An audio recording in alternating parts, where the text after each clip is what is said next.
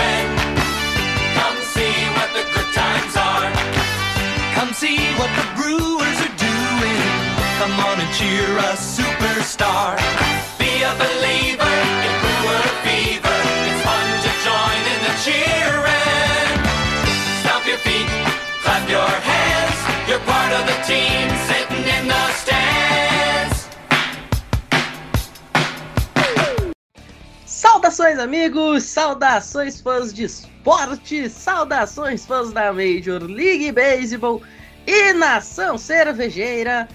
Hoje, segunda-feira, dia 12 de dezembro, 12 do 12, os Brewers fizeram uma troca 10 de 10 e é por isso que nós estamos chegando hoje com esse Brilteco Express. Rodrigo Fidalgo, muito boa noite. E eu tenho para te dizer uma coisa. O Bruteco ele vem nas últimas semanas se caracterizando, né? E o pessoal que tá acompanhando os Reels lá pelo FN Network, no arroba SomosFNN no Instagram, já deve ter percebido isso muito claramente. Que nós temos investido muito nas nossas carreiras musicais. E isso é, de fato, é, algo que é premeditado, né? A gente gosta muito de música e a gente gosta de falar de música aqui ao mesmo tempo que a gente fala de esporte. Tanto é que já teve Pete, com Hunter Renfro, que todo mundo viu, só o Red Sox que não viu. Já teve aí da semana passada é, Kiko Zambianchi e Capital Inicial com a música Primeiros Erros, a paródia sobre o Ryan Braun. Já teve a nossa saudação especial a Michael Waka no seu strikeout número 2000 com Samina Mina, e e, Waka Waka, e e. E meu caríssimo Rodrigo, antes de você fazer a sua saudação no programa de hoje, eu quero dizer que o clima do Brilteco também é musical e é neste ritmo aqui, ó. Mas eu tô rindo à toa. Não que a vida esteja assim tão boa, mas o sorriso ajuda a melhorar. E cantando assim parece que o tempo voa. Quanto mais triste, mais bonito soa. Eu agradeço por poder cantar. Lá, lá, ia, lá, ia, lá, ia, ia. É isso, Rodrigo Fidalgo. O torcedor cervejeiro nesta noite de segunda-feira tá ah, ah, ah, ah, ah, mas eu tô rindo à toa. Muito boa noite.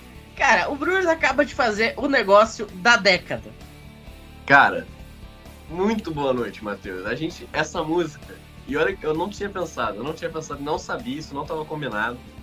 Cara, a gente não podia, não tem outra definição da nossa felicidade. Porque, primeiro, além de da gente estar feliz normalmente, ainda, pelo menos eu, eu fui de 0 a 100. Porque eu comecei a acompanhar desde o início da movimentação.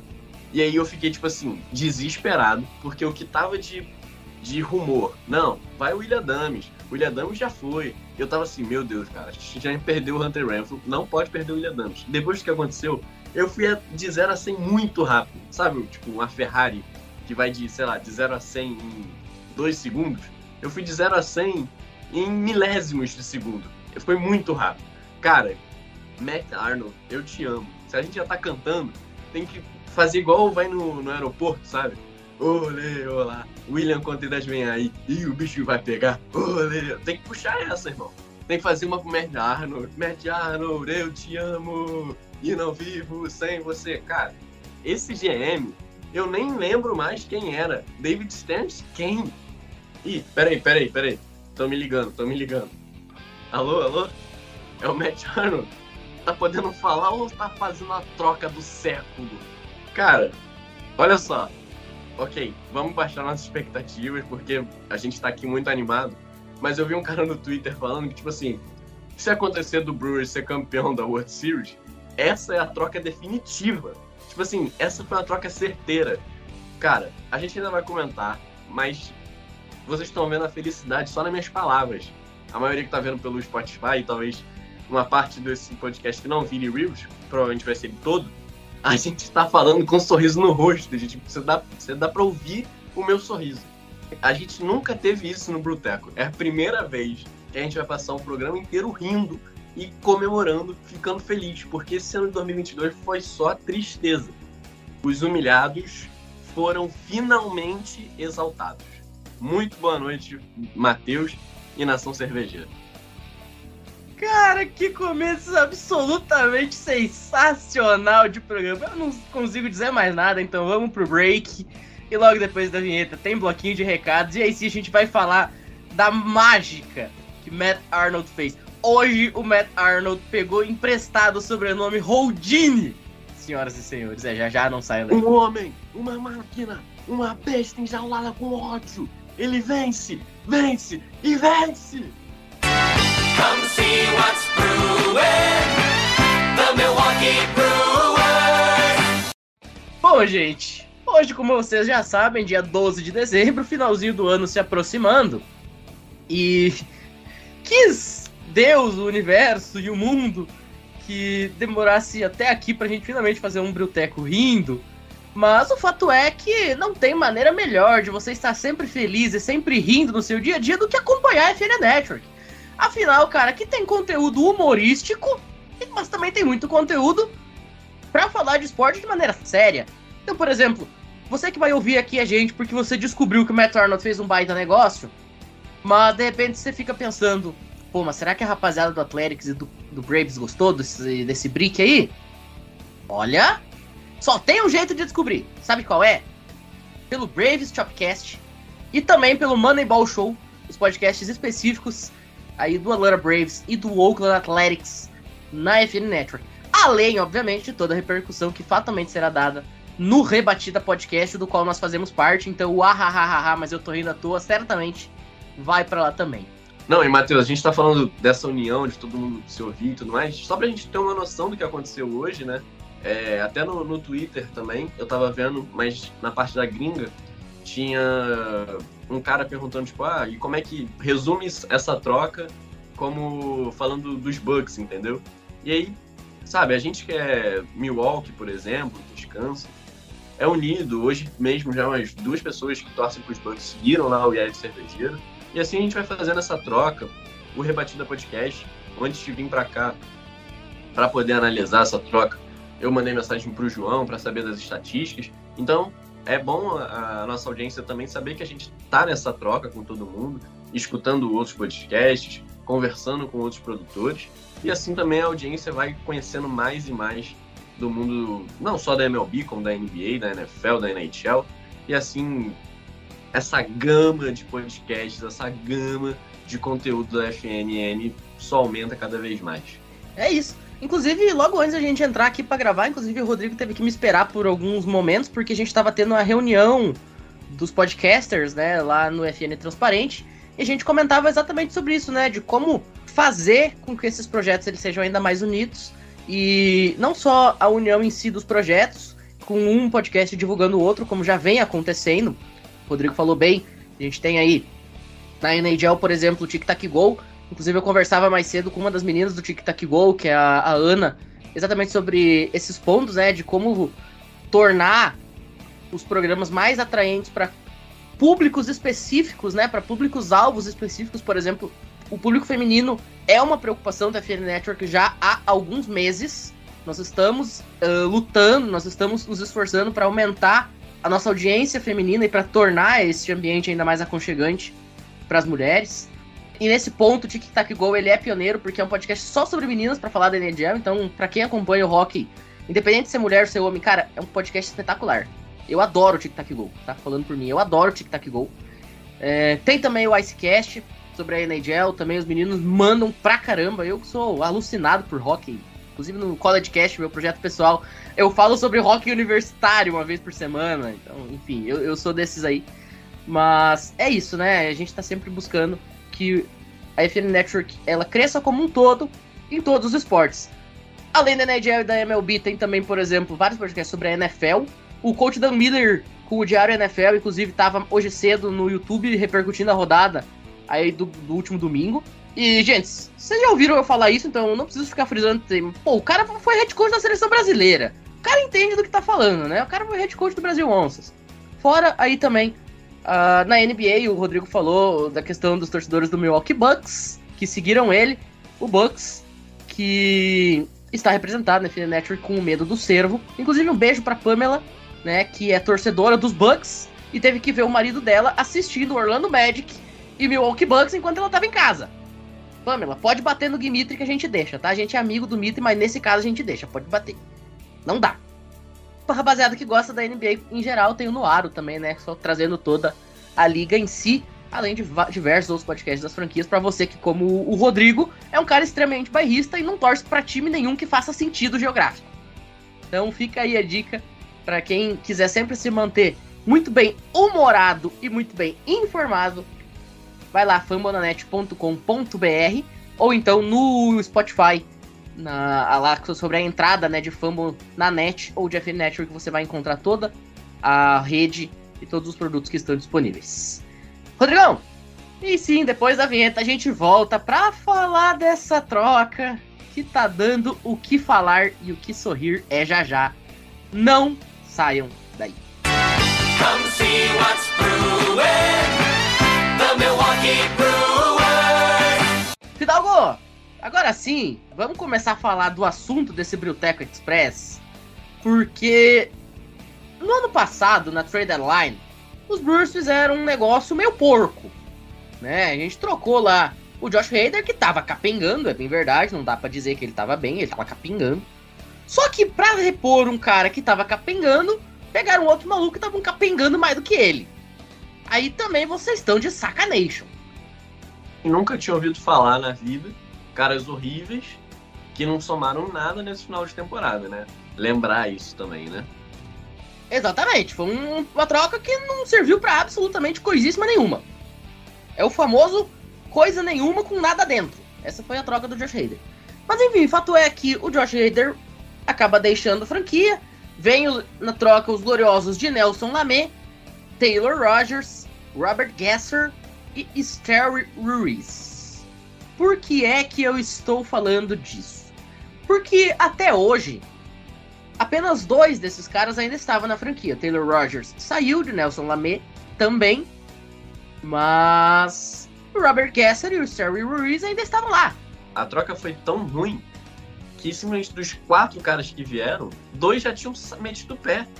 Nem foram usados direito. O Rogers saiu, tipo, com uma semana, né? Uma parada assim que eu, que eu lembro. E a gente ficou, tipo, completamente revoltado.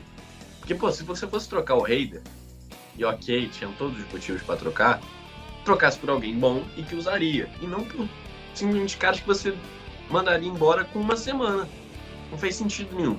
Mas, graças a Deus, o Ruiz ficou. E aí o que aconteceu, Matheus? Aí o Sarah Ruiz ficou jogando ali nas minors, nem chegou a subir. Eu nunca vi esse maluco num at-bat na MLB. Não, nunca ficou. Não. E aí hoje ele foi trocado. Ele tava como o oitavo do nosso prospecto, né? Da nossa farm. Pois é, e aí hoje ele foi trocado. Numa troca envolvendo três equipes, sendo exatamente o Athletics e o Braves. Foi um grande trisal de times. Ai, trisal de times é maravilhoso. É, foi mais ou menos isso. Eles pegaram três times lá, todo mundo chegou, deu tapinha nas costas, se reuniram. E nessa loucura que foi a trade, os Braves receberam Sean Murphy, um dos únicos jogadores que ainda prestavam no Oakland Athletics. Um excelente catch. Muito bom catcher. E isso acaba envolvendo diretamente um ex-conhecido nosso, que é o Manny Pinha, que era o reserva dos Braves até hoje. E, obviamente, um time que já tinha o Contreras, o Manny Pinha e agora teria o Sean Murphy. Não tem necessidade de você ficar com três catchers é. bons. O Braves Aí, tá cheio de catcher. Cheio. Cheio. Porque eu ainda acho que ainda tem um atrás do Manny Pinha, talvez que jogue na, na minor. É, é, um negócio absurdo. Lá tava cheio de catcher. Aí ia ficar fazendo o quê? Com quatro, três catchers? São bons, né? É só uma coisa engraçada que também vieram me perguntar no, na DM do, do Twitter, tipo assim, como assim quem que o Brewers vai mandar? O Manipinha já não foi? Aí eu tipo, pô, o Manipinha já não tava com a gente esse ano já. Pois é. E aí, nessa loucurinha, o Manny Pinha acabou dançando no clipe musical, que está o Biblioteca, o Manny Pinha dançou, o nosso abacaxi. E só que ele não veio, Plano. Ele tinha um plano pra ajudar. Só que ele não veio pra Milwaukee. Ele foi pra Oakland nesse pacotão. Atlanta mandou o Kyle Miller, um pitcher canhoto, o próprio Manny Pinha, catcher, que vai ser o titular fatalmente no lugar do Murphy. Inclusive, eu acho que o Manny Pinha, como catcher titular de um time, vai render pra caramba, tá? Porque ele claramente era prejudicado pelo fato de ser reserva do Omar Narvaez. E nesse ex aí, que não tem muita coisa, ele pode ser um protagonista forte desse time, né? Quando for falar dos times ano que vem no rebatido, escutem o rebatido, a gente pode citar o Menipinha como um dos caras que podem ser protagonistas desse time do ex aí, né? Exatamente. E além disso, também foram para o Athletics o Freddie Turnock, um pitcher destro, o Royber Salinas, outro pitcher destro, e aí Milwaukee ficou com o que sobrou da trade. Sabe, já viu aquele vídeo do, do pica-pau? Que é o pica-pau. Um pra você, dois pra mim. Um pra você, dois pra mim. É, é, tava tipo isso, tava Braves e, e os ex ali trocando coisa, tipo, ah, me dá isso aqui que eu dou isso aqui. Ah, não, dá isso aqui que eu dou isso aqui. Tava indo lá nesse negócio. E era tipo assim, imagina essa cena e tem um cara atrás, assim, ó. Era o Brewers olhando essa cena. Aí simplesmente o Brewers falou assim, não, eu quero isso aqui, isso aqui, isso aqui. Pegou três caras que eram tipo assim, pô, foi o maior assalto legalizado que já teve, tá ligado? Porque quem que o Brewers pegou e quem que deu, é, a dimensão, a distância é muito grande, cara. É surreal o que aconteceu hoje. Chama o 911, o serviço de emergência nos Estados Unidos. Alô, Polícia Federal! Como disse certa feita, um grande ex-narrador do esporte interativo, agora narrador oficial da Casé TV na Copa do Mundo. E alô, Polícia Federal! Federal era Alô, Polícia Federal! Uh! Exatamente. Porque, senhoras e senhores, isso aqui foi muito assalto. Os Brewers eles deram o Sterry Ruiz. Gente, o Sterry Ruiz, número 8 de prospecto. Assim, É. número 8 de prospecto em um ano em que já subiram três caras no ano passado. Não, é, e pra completar, porque, tipo, as pessoas podem pensar, pô, número 8, né? Top 10 prospecto. Só que, tipo assim, gente, a gente tem muito prospecto pro campo externo. É, tipo assim, absurdo. Tem o Jonathan Davis, tem o Garrett Mitchell, tem o. o Frelick, tem, uma porrada de gente que é muito boa. Então, tipo assim, a gente não precisava ficar com o Ruiz. Não precisava. E aí, tipo, quando tava acontecendo as coisas, e aí só tinham anunciado o Ruiz por enquanto. Aí eu peguei lá, eu retuitei a, a informação, acho que foi até do Jeff Passan, talvez. Aí falou assim, pô, agora o negócio é esperar quem foi mais, né, além do Ruiz. Porque aí, isso eu tinha botado antes, aí eu falei assim, pô, as pessoas vão achar que, eu- que eu tô esperando demais, não sei o que, então eu botei um complemento embaixo no, no outro tweet, tipo, pô, já foi um, eu sei, só que eu, obviamente, pelo preço, os que são os outros jogadores que vieram, só, só aí o Ruiz não faz sentido. Então deve ter um complemento, né? Teve complemento, Matheus? Teve? Detalhe. Esse excelentíssimo senhor Sterry Ruiz era o número 8 da farm. Em uma farm em que os seis principais jogadores são outfielders. Ele era apenas o sétimo outfielder em prospecto, atrás do Jackson Turriel, do Sal Frelick, do Joey Wimmer, do Bryce Turang, que vai jogar de segunda base, mas também é outfielder, do Garrett Mitchell e do Jonathan Davis. E aí, esse moleque foi lá pra Oakland, e na troca veio o William Contreras. Melhor, tá? Porque pra quem não sabe, são dois. Tem o Wilson e o William. E o William é muito melhor que o Wilson Contreras.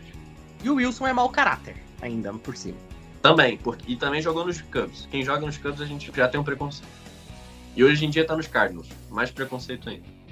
E além do Contreras, veio o Justin Eager e veio também o Joel Payamps do Athletics. Tem essa. Também um pitcher destro.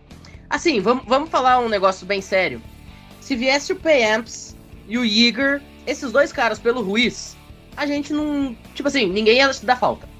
Na Ah, boa. já, já seria uma, uma win já, eu acho, uma vitória. Porque são dois caras pro bullpen, pra um cara que não ia fazer falta nenhuma no, como outfield, porque a gente já tem vários, entendeu? Já seria vitória. Só que pelo William Contreras, cara, você pega o 2022 do William Contreras. O cara jogou All-Star como DH, e aí a gente pode depois, mais pra frente, quando a gente for fazer previsão pro time e tudo mais, fazer direito o line-up, ver se ele vai jogar de catcher ou de, de DH. Mas, cara, o cara jogou All-Star, o cara jogou muito esse ano. O cara teve, nos últimos 48 jogos dele, 308 de média, fora o OBP dele, OBS dele, o cara, sabe, tudo acima da, da média. A gente pegou mais um All-Star pra gente, sabe? Cara, é surreal que só tenha ido Ruiz. É surreal. Estatísticas do William Contreras, para quem não conhece. Vamos lá?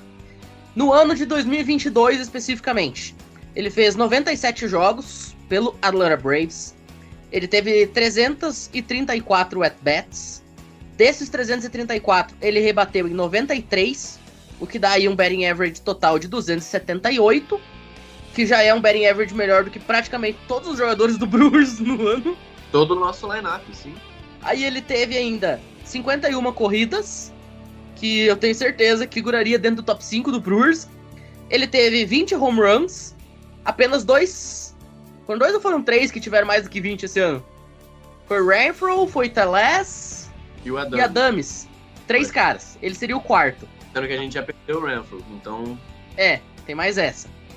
Aí ele teve duas duplas, uma tripla, 45 RBIs, duas roubadas de base. Fora o Yelich, quem é que rouba a base nesse time? Eu lembro que o Rowdy Teles roubou uma base. Foi foi o momento que eu ri tanto nesse ano. Foi um dos momentos que eu mais caí na gargalhada do Rowdy Teles roubando base. Tinha que botar na narração do Everaldo Marques. Olha a Jamanta! Exatamente. Exatamente. Ainda, além desse 278 de batting average, 354 de OBP. Ou seja, o cara chega em base mais do que uma vez a cada 3 at-bats. Tá, gente? É isso que esse OBP ah, ah, de 354 quer dizer. Além disso, todas essas- essas estatísticas são do cara no bastão. Ele ainda pode contribuir muito com o próprio catcher mesmo. Porque a gente falava que a gente tinha o Caratini, o Narvaez, é, que são. Pô, o Narvaez já não tá mais no momento dele, já não, não produz mais. Defensivamente a gente lembra como que é o Narvaez. E o Caratini teve bons momentos esse ano, obviamente. Mas eu não sei se para um time que almeja grandes coisas, o Caratini ser o catcher principal é o certo, sabe? Se o nível é uma coisa. Eu acho que, que se colocar ele como catcher, o Bruce tem muito mais capacidade de evoluí-lo defensivamente e tudo mais, é, para poder tornar esse cara ainda mais eficiente, assim como os pitchers. Continuando nas estatísticas, só pra fechar, olha o que, que eu vou falar a seguir. O OPS dele é 860. Quantos jogadores do Bruce tiveram OPS maior do que 800 no ano, o senhor Rodrigo Fidalgo? Provavelmente zero. Zero. Tá? Isso é estatística. Zero. Ele sozinho teria o maior OPS do time. OPS Plus. E aqui vale uma explicação. Qual é a diferença de OPS e OPS Plus? OPS é literalmente on base plus slugging. Ou seja, você pega a média de vezes que o cara chega em base, portanto, on base, número de vezes que ele chegou em base, dividido pelos at-bats, que dá aquela média de 354 que eu acabei de falar, e você soma com o slugging. O que, que é slugging para você que tá chegando agora na MLB? Slugging é a média das rebatidas do cara aplicando numa fórmula que mede o quanto a bolinha viajou. Então, por exemplo, eu tive uma rebatida simples, aquela que eu cheguei na, na primeira base. Eu vou ter um ponto, porque foi uma rebatida para primeira base. Porém, se eu bati uma rebatida dupla, eu vou ganhar dois pontos. Porque eu consegui mandar um arremesso para a segunda base, um vezes dois, são dois. E é assim também para tripla, que eu vou ganhar três pontos, e pro home run, que eu vou ganhar quatro, porque eu percorri todas as bases. Tá? Então, o slugging é isso. É o número de vezes que o cara conseguiu rebater, vezes as bases que ele alcançou pela rebatida. Tá? Entendido até aqui? Beleza. O OPS, on base, plus slugging, portanto, mede quantas vezes o cara chegou em base e a forma que ele chegou em base rebatendo. Tá? Se ele é um rebatedor de potência ou não. Beleza. Agora, o que, que é o OPS Plus? O OPS Plus, ele pega a média da liga e a média da liga é o teu 100. Tá? Então, por exemplo, a média da liga nessa estatística, no OPS, vamos colocar que seja ponto 750. Eu tô chutando aqui, tá? Eu não sei qual é. Vamos dizer que é ponto 750. Então o 750 seria o teu 100.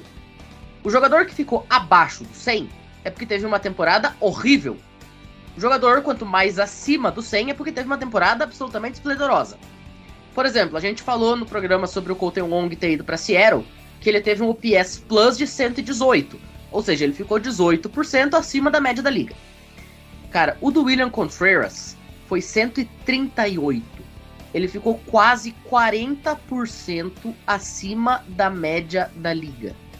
Isso é um absurdo, tá? Isso não é normal pra catcher. Isso não é normal nunca pra catcher. Isso aqui, cara, 138 de OPS Plus é coisa de jogador que é da primeira metade do, do lineup. Isso aqui, essa média de 138 de OPS Plus, é o tipo de coisa que a gente espera no William Dames. É o tipo de coisa que a gente espera no Christian Yelich. É o tipo de coisa que a gente esperava no Hunter Renfro. Não é o que a gente vai esperar num catcher. A Exato. expectativa que a gente tinha pro Omar Narvaez e pro Victor Caratini, que são os nossos catchers, foram os nossos catchers do ano passado, era um OPS Plus na casa do quê? 115, 120. Pô, bateu 120 tá ótimo pra catcher. O cara teve 138. Isso, cara, assim, surreal. E só pra não deixar passar batido. Aí você vai me dizer, ah, beleza, mas daí ele teve um ano muito acima do, do normal. Cara, em 2020 ele teve 136. E no Exato. ano passado, e no ano passado que o Braves foi campeão da World Series, isso jogando até bem menos. tá? Ele teve muito menos aparições no bastão ano passado. Pra vocês terem uma ideia, no ano passado ele teve menos da metade das aparições no bastão que ele teve esse ano. Ele fez apenas 52 jogos. 52 jogos é um jogo a cada três. Aí o, o número dele foi bem abaixo da liga, ficou em 85. Mas não tem como cobrar o cara fazer um jogo em três e você É. querer que ele tenha um rendimento extraordinário. MLB é isso, MLB é regularidade. Você bater hoje, bater semana que vem, não adianta nada. Então, cara, se você excluir 2021, que foi um ano em que ele não conseguiu entrar em campo, e você considerar apenas é, o ano de 2020, que ele era rookie, e o ano de 2022, onde ele foi um All-Star e consagrado como campeão de World Series, o cara teve um OPS Plus na casa de 138. Não, exatamente. E vale lembrar, o cara subiu em 2020. É, é um cara muito jovem pra liga. E com esses números já, se o nosso técnico de catch e o, tá o Council conseguir evoluir esse cara, pô, eu não sei nem que nível esse maluco vai conseguir chegar, pô. A gente tá falando de um cara que teve 138 de OPS Plus e quase 300 de batting average. E se você somar todos os jogos que ele fez na carreira, não dá uma temporada completa.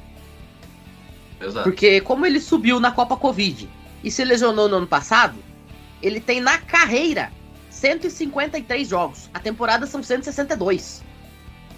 Ele não teve uma temporada inteira ainda em atuações na MLB. E já é um jogador desse calibre.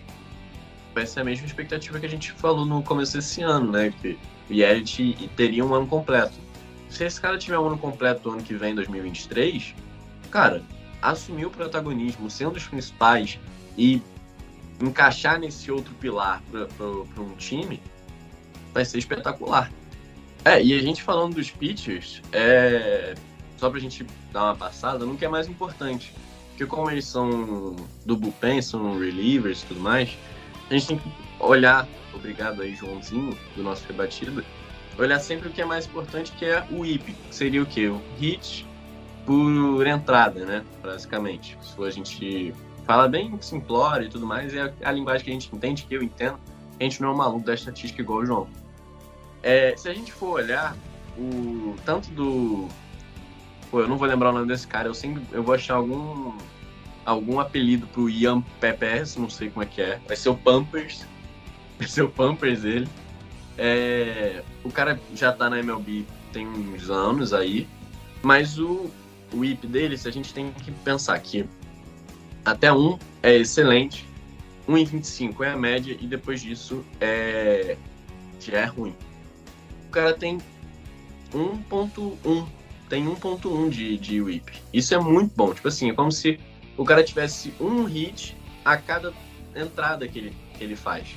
E pra ser um, um cara ser um cara do bullpen, um jogador de bullpen, isso é excelente, pô. Se o cara só tomar um hit e acabar. Detalhe, o whip, ele também, além dos hits, ele mede o walk. Então o cara colocaria um jogador em base por entrada arremessada. E é óbvio que você colocar um jogador em base não gera corrida, a menos que isso seja um home run.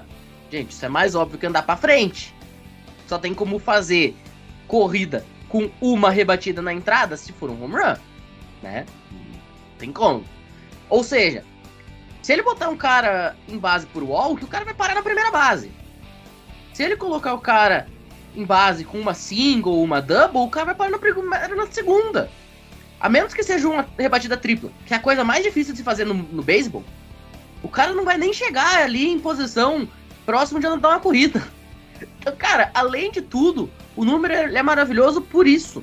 Além de ser um número extremamente baixo, é um número que não impacta jogo. Não, exatamente. E o nosso Jäger, né? Que vai ser o nosso Eren Jäger. Aí um salve pros otakus que assistem Attack on Titan. É... Essas referências de anime do, do Fidalgo estão cada vez melhores, né, cara? Outro dia, inclusive, aquele Reels que eu postei de você falando de Cavaleiro Zodíaco, eu, eu, eu botei no meu story. Bia, pelo amor de Deus, proíba o Rodrigo de assistir Cavaleiros do Zodíaco. E aí ela me respondeu: Não dá, cara, ele é viciado. Não, exato. E o pior ainda, né? Netflix tá fazendo aqueles live action dele, né? Nossa, cara, o que tá horrível. O que fizeram com o nosso Seiya? O que fizeram com o nosso Seiya? Não tem como. Enfim, voltando. É, e o Jäger, ele ainda não estreou na MLB. Ele tava, por enquanto, só na, nas minors dos ex, não é, Matheus? Que o Jäger era? Era dos ex. E o whip dele também é excelente. Não, não, o, o Iger era do, do Braves mesmo. O, é, é, é o nosso queridíssimo Pampers que veio do Athletics. É o Pampers também do, do aí. Pô, provavelmente o nome dele não tem nada a ver com Pampers, mas é só porque é muito mais fácil. É, e o Iger que tava nas minors dos Braves, o whip também é excelente. Porque, obviamente, e aí a gente tem que fazer uma, uma diferença aqui, dois pesos e duas medidas, pro, tanto pro Pampers quanto pro Jäger, porque um já tá na MLB e confronta jogadores de excelente nível, na maioria, né? Enquanto o outro enfrenta jogadores de minors. Só que o que a gente tem que pensar e lembrar sempre é que, cara, o nosso corpo de técnico de pitchers faz sempre, todo ano, um trabalho absurdo. O que eles conseguem evoluir jogador é brincadeira. O Box Burger era um cara que, tipo assim, pô, ok aí, tá. Virou um cara excelente. Excelente, ok. Virou um cara muito bom que dava pra gente contar. Era só pegar da, da estreia do, do Ashby para quem ele virou. Sabe, um pedaço muito pequeno de tempo, eles conseguiram evoluir jogadores para um nível razoável, para um nível muito bom. Então, esses jogadores com essas médias, principalmente do WIP, já nessa situação, imagina com o corpo de técnico que a gente tem. Pode somar muito bom e soma com, com um bullpen que a gente tinha perdido peças e agora a gente vai ter mais gente. É... Como é que eu falo quem, é, quem escreve a mão direito? Destro.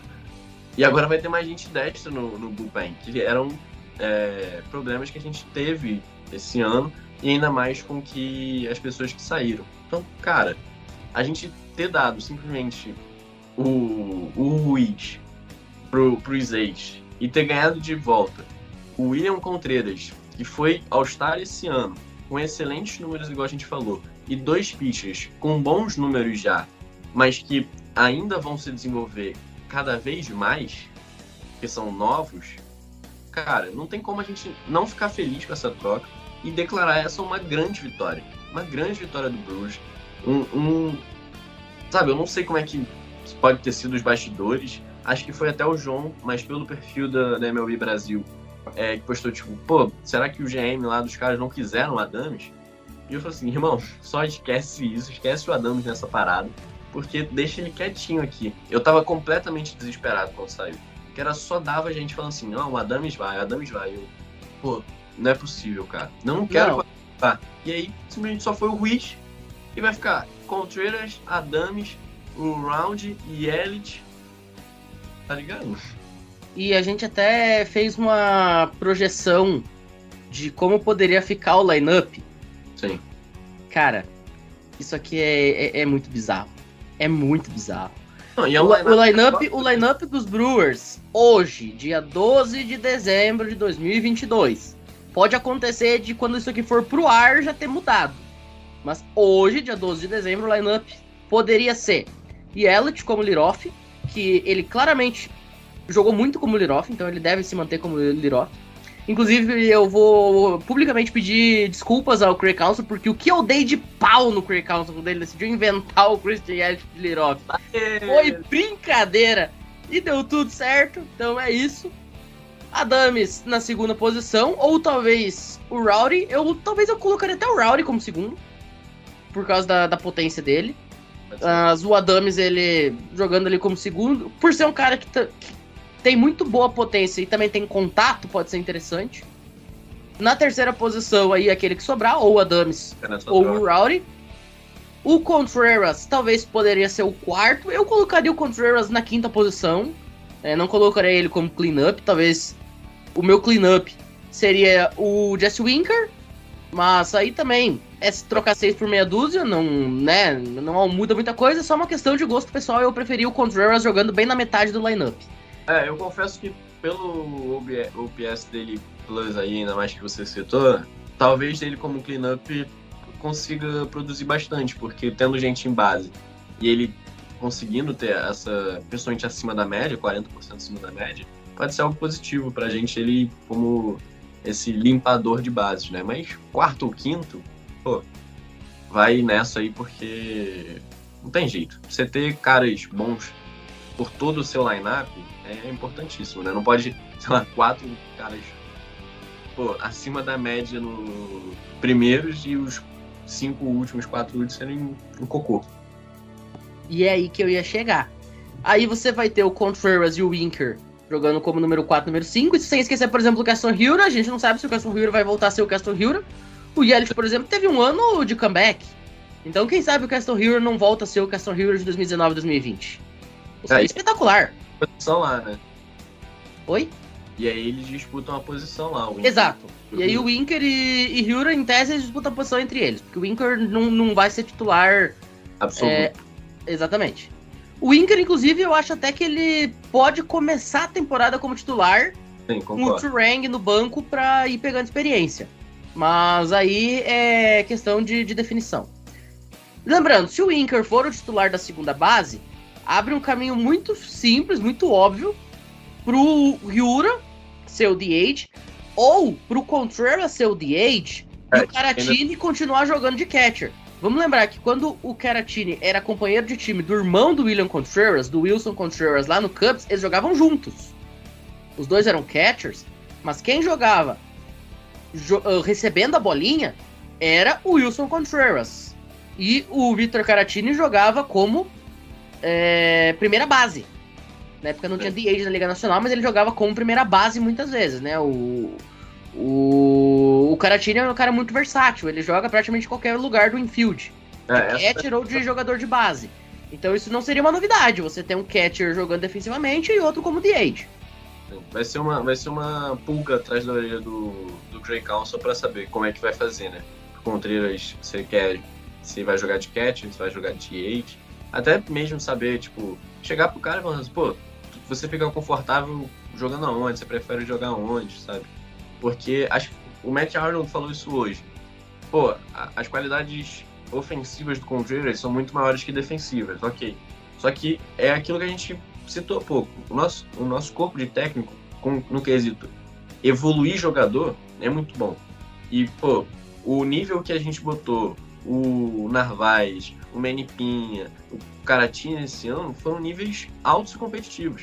Se o Contreras conseguir chegar num nível que, pô, com todo respeito aos outros três, é muito maior do que esses, sabe? Talvez como catcher ele renda também. Então é algo que o Grey Council e ele vão ter que definir. E vamos combinar. O Omar Narvaez, defensivamente, ele tinha seus problemas aqui e ali, mas o cara fazia um framing como ninguém mais faz na liga. Cara, era um dos melhores frames de toda a MLB. Era ele, o Yari Ermolina. É, cara, é coisa de 3, 4 jogadores só que fazem um framing tão bom. Né? Ele, o Omar Narvaez não, não vem com isso de berço. Ele não. O primeiro movimento que ele fez com a mão não foi de enquadrar uma bolinha, ele teve que aprender isso. Tá? Então, não é de se duvidar que o William Contreras também possa. Mas enfim, fechando aqui o nosso lineup, a gente teria o Urias na sexta posição. Inclusive, acho que quinto ou sexto é a posição do Urias mesmo, isso aí não muda. Ano passado ele jogou a maior parte do tempo jogando como quinto, Sim. mas quinto ou sexto para ele tá de bom tamanho. E ele é um cara que rende nessa posição, por incrível que pareça. Já tentaram colocar ele mais para cima no lineup, ele não funciona. O problema dele é defensivo, igual a gente já citou várias vezes. E talvez, se a gente fosse falar, citar, tipo, ah, próximos passos, se tiver mais alguma troca ou tiver mais alguma negociação, acho que talvez ir atrás de uma terceira base seria bom. Obviamente, não- acho que não vai dar para vir mais o, o Rafael Devers, é, porque, pô, não vai conseguir uma troca tão boa igual teve hoje. Então você não vai conseguir enganar mais o. Quer dizer, é o Boston Red Sox, né? Então não dá pra enganar sim. Não, e você imagina. Vamos, va- vamos chutar o balde. Pô, traz o Rafael Devers pra jogar na terceira base. Você usa Urias de The Acabou o problema do The Não precisa nem discutir. Acabou o problema do The Aí você bota o Contreras lá jogando de catcher ensina ele a, a botar a bolinha no quadrado e é isso aí. Acabou os problemas. Mas enfim, na parte baixa do lineup a gente teria aí o Tyron Taylor, que finalmente vai, vai ser titular desse time no campo direito com a saída aí do, do Hunter Renfrew, pelo menos é o que se apresenta. Eu até não sei se especificamente o Tyron Taylor vai ser aquele everyday player, mas ele em tese é o titular. Aí, o, o Turang jogando na segunda base, ou se o Inker for o titular, isso abre um spot aí de repente pro pro pro The se for o Ryura, eu duvido que eles vão colocar o Ryura mais baixo do que os três últimos do lineup, se ele for o The Mas enfim, é, a se confirmar o Bryce Turang sendo o titular da segunda base e não Jesse Winker, provavelmente o Turang estaria aí na posição baixa por ser um rookie. E fechando nosso lineup, a gente teria aí essa dúvida entre quem vai jogar no center field. Vai ser o Garrett Mitchell, que terminou a temporada de forma absolutamente fantástica, Rookie of the Year escolhido aqui por nós. O Sal Frelick ainda não subiu, mas fatalmente vai subir em algum momento da temporada. E tem o Jonathan Davis. Não vamos esquecer do Jonathan Davis. O Jonathan Davis estava fazendo uma temporada sensacional também. O Jonathan Davis, ele infelizmente ele acabou se machucando, mas se caso contrário, ele teria terminado a temporada como titular de forma muito justa. Então É. hoje, O Grant Mitchell sai um pouco na frente, né? é, o Garrett Mitchell sai um pouco na frente pela trajetória dele no final, né? Ele foi importantíssimo para manter o time vivo. Mas o que a gente tem de fato, vamos analisar o diamante agora, a composição do Milwaukee Brewers. A gente tem hoje é, uma rotação muito bem estabelecida com Corbin Burns, com Brandon Woodruff, com Freddy Peralta, né? O que a gente já conhece com Adrian Hauser, com Aaron Ashby, que vai se manter ali, com o Eric Lauer como quinto homem depois de ter feito uma temporada sensacional. O Ethan Small em algum momento também vai voltar a jogar em Milwaukee. Então a gente tem uma rotação pra lá de estabelecida. Não tem nenhum problema nessa rotação. Isso aqui é batata, né? Aí a gente teria como catcher essa dúvida entre o Caratini jogando defensivamente com o William Contreras jogando de DH ou com o William Contreras fazendo a posição defensiva e ofensiva, o que eu acho que é o que vai acontecer. Eu acho que o Caratini vai ser realmente o backup. Tá? Eu não vejo é, o Counsell usando dois, dois catchers, porque daí ele perde um spot de lineup, por razões É. óbvias. Pra você usar dois jogadores, você tem que ter um DH. Eu acho que o que pode acontecer é, tipo, no começo da temporada, o Contreras não começar como catcher. Porque talvez, tipo, necessite essa evolução mesmo, que a gente citou. E aí, com o decorrer da temporada, ele assuma o catcher e, e aí fica tudo, tipo, abra todos os, os caminhos certinhos pro, pro DH. Mas pensando no diamante ideal, não tem como fugir, é o Contreras o titular. Sim. Aí a gente tem, na continuação do infield, o Rod Teles, titular absoluto e indiscutível na primeira base. Essa dúvida na segunda, entre o Jesse Winker ou o Bryce Turang. Jesse Winker saindo na frente, em vantagem claramente. Na terceira base, Urias, a menos que aconteça uma super trade blockbuster, mas a princípio Urias é o titular na terceira base. Pro nosso cardiologista ficar feliz. No campo externo, acho que o left field deve estar um pouco questionado, né? O que, que você acha? Acho que o campo É. esquerdo é, vai ter disputa, né? Tem, tem bastante, nossa. É, vai, vai ir até o final do Spring Training ali pra decidir o titular, né? Tem, até o último dia vai, vai começar com, com um, terminar com outro pra conseguir decidir, entendeu? É, eu acho também. Mas eu ainda acho que o Yelich vai ganhar essa disputa, né? É, ele tá alguns milímetros assim na frente, sabe? É, tá. Gente, é óbvio que isso aqui é extremamente irônico, né? O Christian Yelich é dono absoluto. Os, ca- os caras devem colocar uma placa de estacionamento lá no campo esquerdo dizendo Property of Christian Yelich. Exato. No lado direito, como a gente falou, o Taylor deve começar o ano como titular. Não sei se vai até o final do ano como titular, mas deve começar o ano como titular ali em abril. E no centro, a princípio, o Garrett Mitchell sai em vantagem, mas como eu falei, tem o Davis, tem um eventual subida do, do, do South Relic, tem muita gente aí é, querendo essa vaguinha no center field. E o center field me parece hoje ser exatamente a posição mais disputada e mais em aberto dentro do diamante, porque você só tem moleque.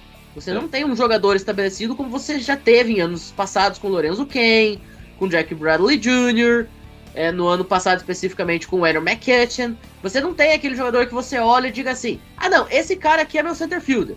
Porque ele é bom defensivamente, porque ele já foi MVP, porque ele tem 49 anos de MLB. Não, você não tem. Você só tem um menino.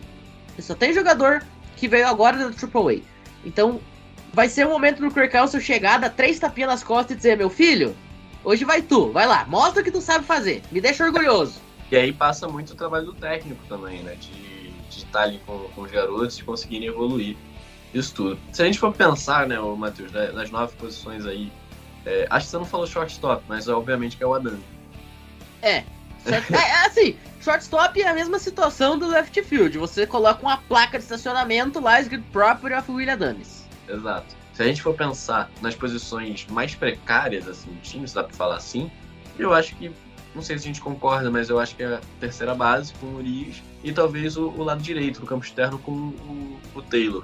Mas isso a gente pegando os dois aspectos, tanto defensivo quanto ofensivamente.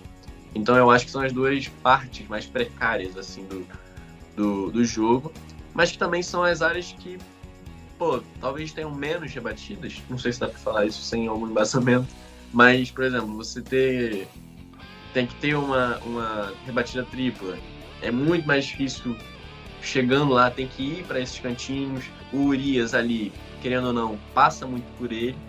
Mas acho que com o Adams dando um suporte, talvez, sabe, talvez não tenha tanta coisa. Mas são as partes mais precárias assim, do time.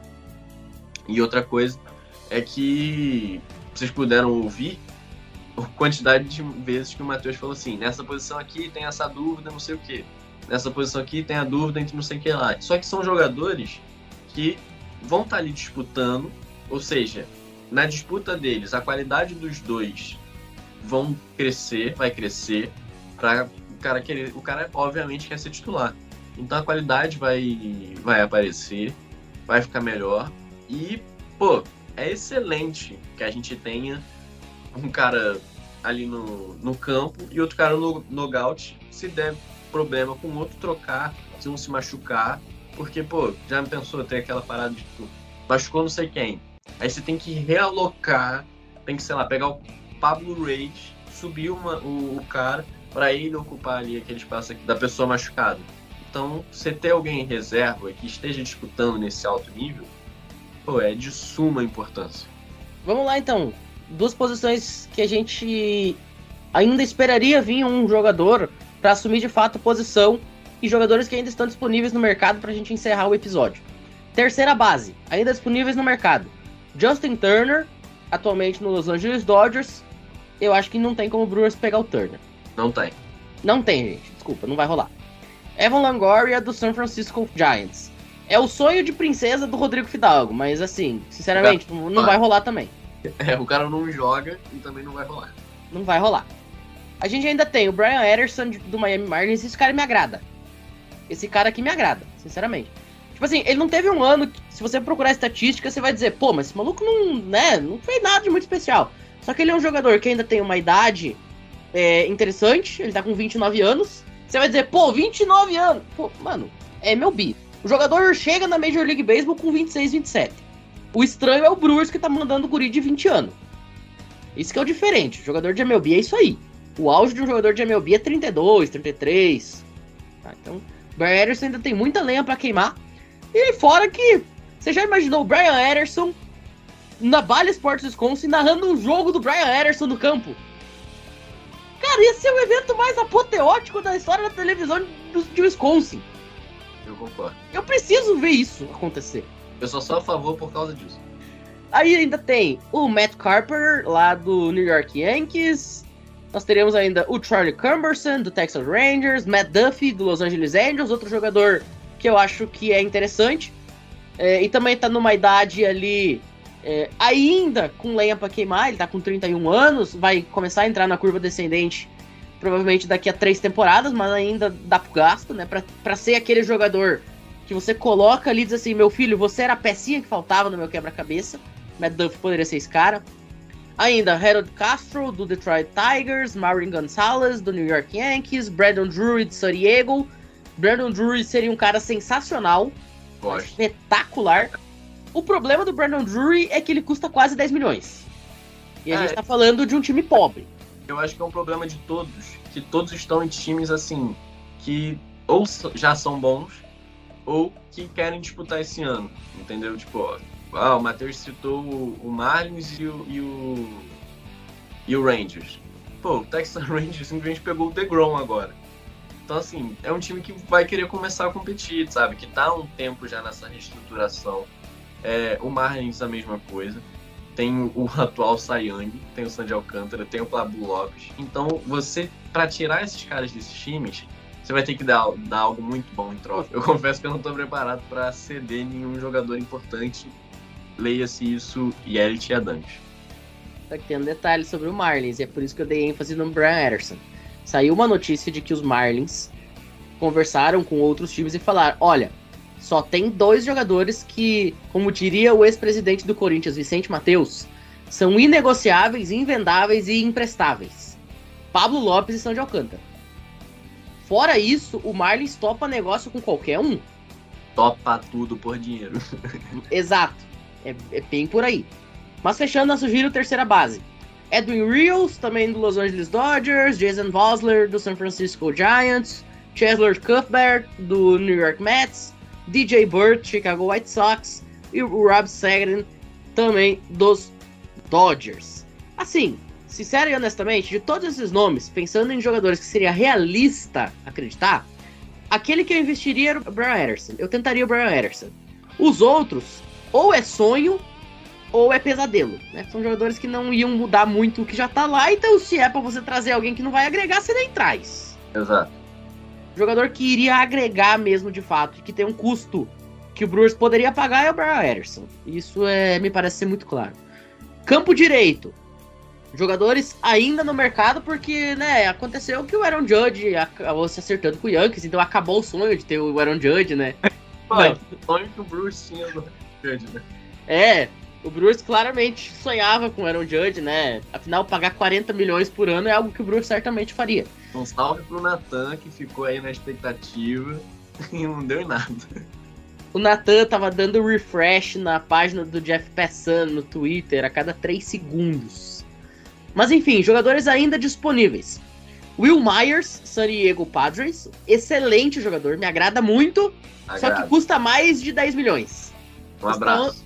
Custa 11 milha, obrigado de nada. Aaron Duval, do Atlanta Braves, também um jogador sensacional. O problema é já tá entrando na curva descendente, né? Já vai fazer 35 anos de idade, já não é mais aquele molecote, mas ainda rende muito bem no bastão. Tem um custo estimado aí na casa dos 7 milhões. O Cole Calhoun, do Texas Rangers. A gente ainda tem o Rob Grossman, do Atlanta Braves. Aaron Angle, do Chicago White Sox. Ben Gamble, de Pittsburgh. Oh, Ben Gamble, pô, já jogou em Milwaukee. Conhece o gramado. Conhece o estádio. Simplesmente o nosso Gargamel, né, mano? Simplesmente. Gente, é lógico que eu tô tirando Kaká. Não, não dá. Ben Gamble não dá. Na boa. É, eu acho que sendo realista, Matheus, eu acho que esse foi, tipo, a última grande movimentação do Brewers, entendeu? Dessa intertemporada. Eu não acho que vai ter uma, uma troca gigantesca igual foi a de hoje. Eu confesso que eu acho que vai ser com isso aí mesmo, entendeu? fechando o listão de right fielders. Bradley Zimmer, Toronto Blue Jays, Jalen Davis, Boston Red Sox, Reimer Liriano, New York Mets, Shane Peterson, Los Angeles Dodgers, Mikael Conforto, do New York Mets. Vamos buscar o Conforto? Vamos, vamos lá no Mets. Ó, tá custando só 21 milhões de dólares o Conforto. Tá, Tá tranquilo. Ah, tá tranquilo. V- Vamos fazer uma vaquinha. Vamos fazer uma Tá no meu- vaquinha no grupo de WhatsApp. boa. Pede pro Gênesis Antetokounmpo. Compra É. aí pra gente. Faz o Pix, faz o Pix. E pra fechar, Gerardo Parra do Washington Nationals. Sincero e honestamente, o único jogador aqui que faria algum sentido tentar seria o Aaron Duval. E ainda bem naquelas, né? Porque o Duval, como eu falei, já tá com 34 anos de idade. Já não é mais aquela coisa. Eu não sei nem até que ponto o Duval conseguiria jogar defensivamente. Porque a gente tá falando de buscar um right fielder. O Duval ele é um cara bom de bastão, mas defensivamente eu não sei até que ponto ele renderia. Então não faria nem sentido, porque você estaria buscando um outro Adrian McCutcheon, que veio pra ser DH. E não faz sentido hoje você buscar um DH. Então, Achando o Jacksonville Jaguars. Que aí quando a gente vai. Duva! depois dessa acabou, gente. Gente, chega! Depois dessa, é isso. Pra quem não entendeu a piada, Duval é o nome do condado onde fica a cidade de Jacksonville, na Flórida, e aí a torcida do Jacksonville Jaguars tem o canto Duval! É a hashtag deles, do time. É a hashtag, exatamente. Bom, dito isso, a gente vai ficando por aqui, Fidalgo. Depois dessa, chega.